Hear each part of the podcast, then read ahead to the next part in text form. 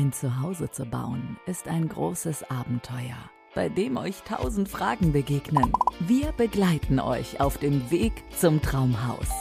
Vom ersten Beratungsgespräch über die Planungs- und Bauphase bis zur Schlüsselübergabe. Nachhaltigkeit, Regionalität, Individualität, Zukunft. Baustein für Baustein entsteht so ganz in Ruhe und mit Liebe zum Detail euer neuer Lieblingsort. Den Grundriss dafür könnt ihr jetzt schon skizzieren. In Genau mein Haus, der Podcast von Favorit Massivhaus. So, ich habe einen Plan und äh, mein Plan ist nicht eine neue Folge vom Podcast genau mein Haus zu machen, wobei das ist auch mein Plan, aber ich möchte aber einen Plan, dass ich heute mit einem Planer sprechen möchte hier von Favorit Massivhaus und da haben wir den Torben Harschke da, lieber Torben, schön, dass du da bist. Ja, hallo. Und du äh, bist ja im Grunde hier ähm, für die Planung zuständig, wenn ein, ein, ein, ein Bauherr oder eine Bauherrin oder als Bauherrengemeinschaft, wie auch immer, einen Hausbau anstrebt und dann es zu dem Moment kommt, okay, es ist vieles schon geklärt, aber jetzt geht's an die Planung. Dann kommst du ins Spiel. Genau, richtig. Wenn das Angebot halt durch ist, der Vertrag geschlossen ist, dann werden halt die Bauherren zu den einzelnen Architekten zugeteilt. Und ja, dann- und ich bin halt einer von denen, Ja. die sich um die Planung kümmern. Das beginnt damit, dass wir erstmal den Bauherrn anrufen, weil wir ja individuell planen. Mhm. Haben die Bauherren natürlich auch einen individuellen Architekten für sich. Mhm. Und äh, da spricht man schon mal so ein bisschen den kleinen Ablauf durch, was sie alles mitbringen müssen und so weiter. Okay. Wie ist das so? Sind, sind die meisten ähm, deiner Ansicht nach relativ gut schon informiert? Ist das so ähnlich wie wenn man, wenn man sich irgendwie was kauft und man im Internet schon ganz viel geguckt hat und sich schon ganz viele Vorstellungen gemacht hat? Oder ist es schon so, dass man, man als Architekt dann sagt, nein, du musst das mitbringen, das, mit, das mitbringen, dass die erstmal sagen, oh, da müssen wir jetzt erstmal gucken, da müssen wir jetzt erstmal Entscheidungen treffen. Nee, die sind schon sehr gut vorbereitet. Allerdings nicht, weil sie im Internet gestört haben, sondern weil unsere Verkäufer die auch sehr gut vorbereiten. Es so, ist ja schon ja. lange bekannt, was alles gebraucht wird und so weiter. Mhm. Die Verkäufer sind auch viel mehr mit denen in Kontakt und da ist schon einiges, also eigentlich alles geklärt, sodass wir ja eigentlich direkt durchstarten können. Das ist Mhm. Okay. schon sehr gut. Also, es beginnt alles mit dem berühmten Telefonat, wo man dann praktisch gesagt bekommt, ihr müsst mal vorbeikommen oder wir müsst das und das und das mitbringen. Genau, wir sprechen dann kurz, ich stelle mir kurz vor, kurz vor, weil ich als Architekt dann bin, auch mehrere Wochen, Monate vielleicht mit denen zu tun habe. Dann gehen wir nochmal alles durch, was da gebraucht wird für das Gespräch, was die ja schon wissen, was vielleicht noch nicht alles vorliegt. Und äh, dann sage ich kurz, Was sind das so für Sachen als Beispiel? Also, Auf jeden Fall brauchen wir einen Lageplan, weil wir das Haus äh, positionieren müssen. Dann, wenn vorhanden ist, ein Bebauungsplan. Das ist nicht in allen Gebieten der Fall, aber wenn wir den haben, müssen wir den natürlich auch haben, damit wir wissen, was wir bebauen dürfen. Meistens ist es aber schon abgeklärt über die Angebote, weil die sich auch ein bisschen danach richten. Wir gucken dann nochmal genauer hin als Architekten, weil wir auch viele, viele Fachinformationen daraus lesen können, was bei den Angeboten noch nicht so relevant ist. Mhm. Kanaldaten, klar, sowas brauchen wir auch, aber für den äh, Entwässerungsantrag erst hinterher. Ja, und dann können wir eigentlich schon einen Termin abstimmen. Und dann können die Herren, zum, die Herren und Damen zum Gespräch vorbeikommen. Und dann muss ich, muss ich mir das wahrscheinlich so vorstellen, ihr seid irgendwie im großen Raum, auf dem großen, auf dem großen weißen Tisch, unten in dem Besprechungsraum liegen dann die, die, die ganz großen Pläne und dann geht ja eins nach und nach alles durch, oder wie? Ja, nicht die ganz großen Pläne, wir bauen ja Einfamilienhäuser. Naja, Und ja, also ich meine jetzt eher so, es gibt doch immer diese großen Formate, wo ich immer denke, oh ja, äh, wo, welche Drucker drucken das? Nein, das ist ja bei unseren Häusern schon recht äh, Mhm. übersichtlich, weil das halt kleine Projekte sind, aber es ist halt äh, auch was Interessantes. Ja, dann gehen wir die Pläne nochmal durch.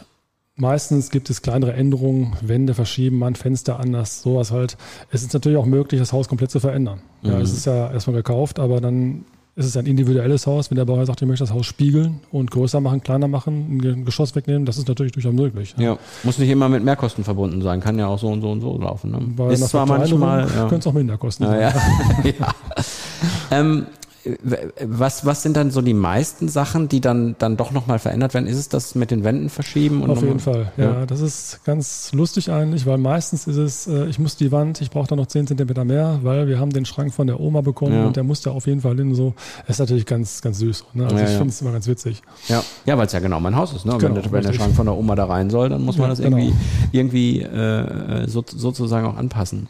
Ähm, wie geht's dann weiter? Also wie lange muss man sich das vorstellen, wenn so mal das erste Mal so auf den Plan nochmal genau drauf geguckt wird? Also hat man da mehrere Gespräche? Kommen die mehrfach und sagen doch nochmal so oder so? Also wir bieten ja zwei Gespräche an, Mhm. ein sogenanntes Planungsgespräch oder ein Bauantragsgespräch. Mhm. Wenn der Kunde schon ganz genau weiß, das soll so bleiben, vielleicht nochmal eine Wand minimal verschieben, dann machen wir meistens das Bauantragsgespräch, wo wirklich Mhm. schon äh, alles für den Bauantrag vorbereitet wird.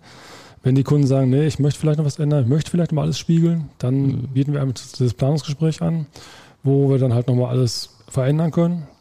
Aber äh, egal was für ein Gespräch, der Bauer bekommt dann hinterher die Pläne zugeschickt Mhm. und dann geht das halt per E-Mail meistens nochmal weiter, dass wir nochmal kleinere Änderungen machen, bis der Kunde wirklich zufrieden ist. Wir können auch Videokonferenzen machen, das ist halt Corona sehr praktisch, also das Mhm. Ja. ist auch mal ganz, ganz nette Kommunikationsart.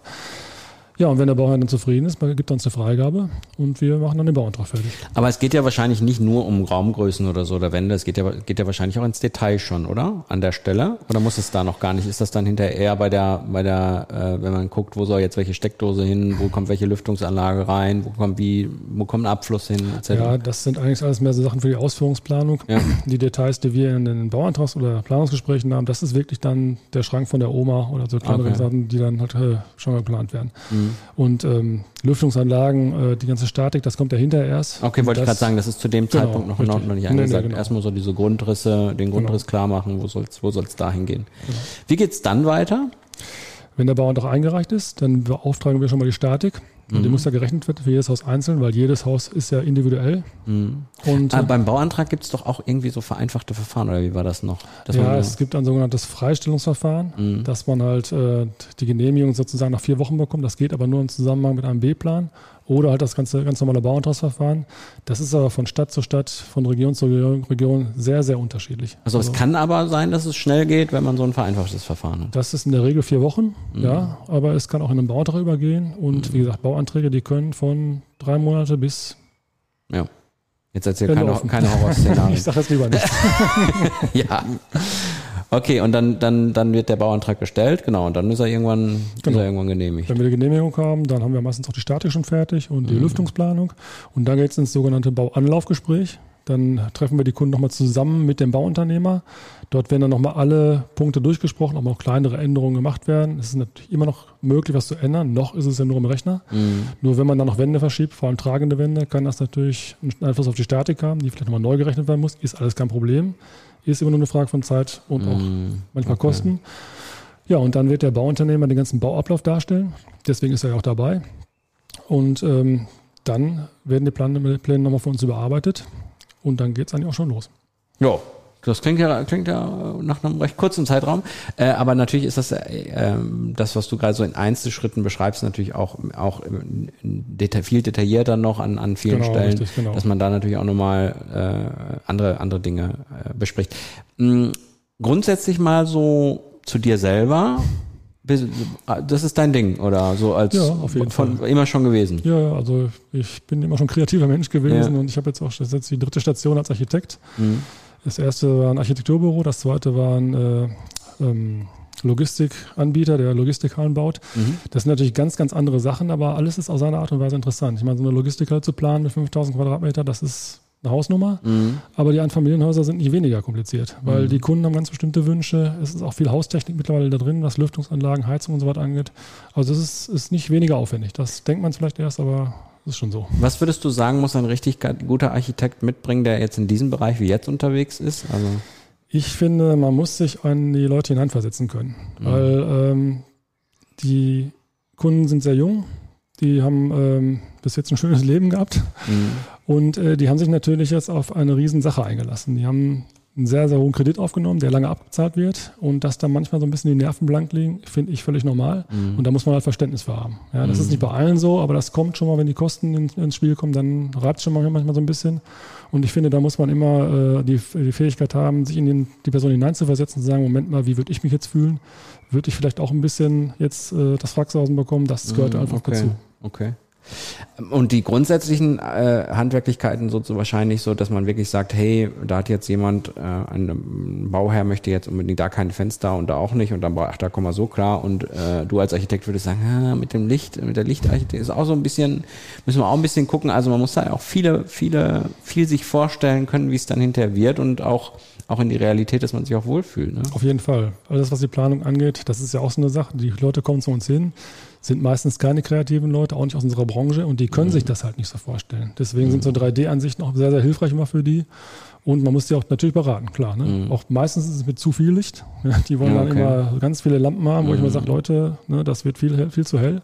Also da muss man auch schon so ein bisschen Beratungsarbeit noch machen. Mm, 3D ist das bei euch so, dass man dann nochmal so ein bisschen gucken kann bei den Einzelräumen, wie das dann so aussieht? Genau, oder? richtig. Wir können Außenansicht machen, Innenansicht machen, so dass man mal eine Vorstellung von den Räumen hat.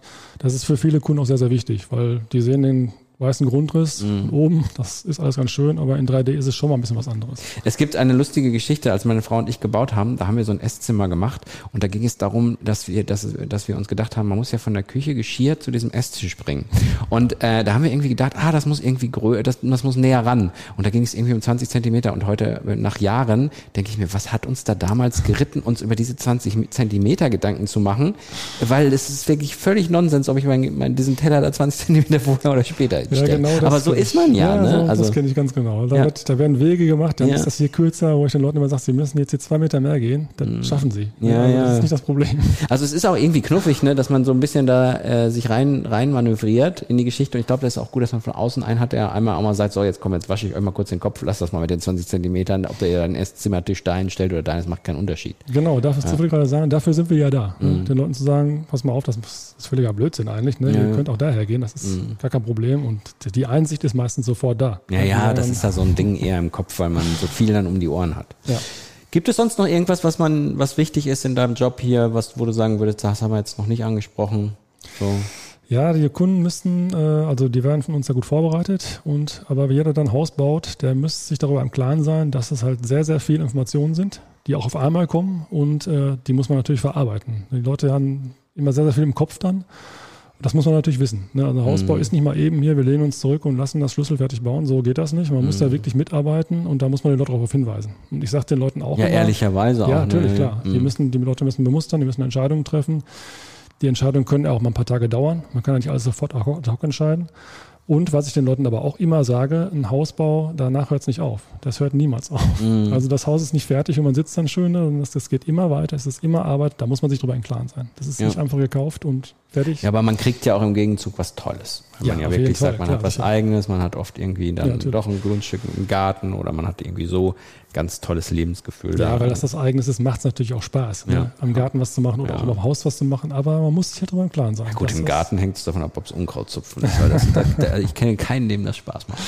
Du, äh, hat mich sehr gefreut, dass wir da mal so ein bisschen Einblick äh, kriegen konnten zwischen dieser Beziehung Kunde-Architekt bei Favorit Massivhaus. Äh, Torben Haschke war das, lieber Torben. Ich danke dir. Ja, sehr gerne. Und ja, wenn ihr gerade in der Situation seid äh, oder nachdenkt, mal ein Haus zu bauen etc., wisst ihr ja, genau mein Haus ist euer Podcast dafür genau der richtige, denn da kriegt ihr zum Beispiel solche tollen Informationen wie heute hier vom Torben. Dankeschön fürs Zuhören und bis zum nächsten Mal. Tschüss. Tschüss. Träume nicht länger vom eigenen Haus. Gehe es an. Wir beantworten euch alle Fragen rund um eure eigenen vier Wände. Egal was. Macht jetzt euer persönliches Beratungsgespräch aus mit einem Klick. www.favorit-haus.de Genau mein Haus. Der Podcast von Favorit Massivhaus.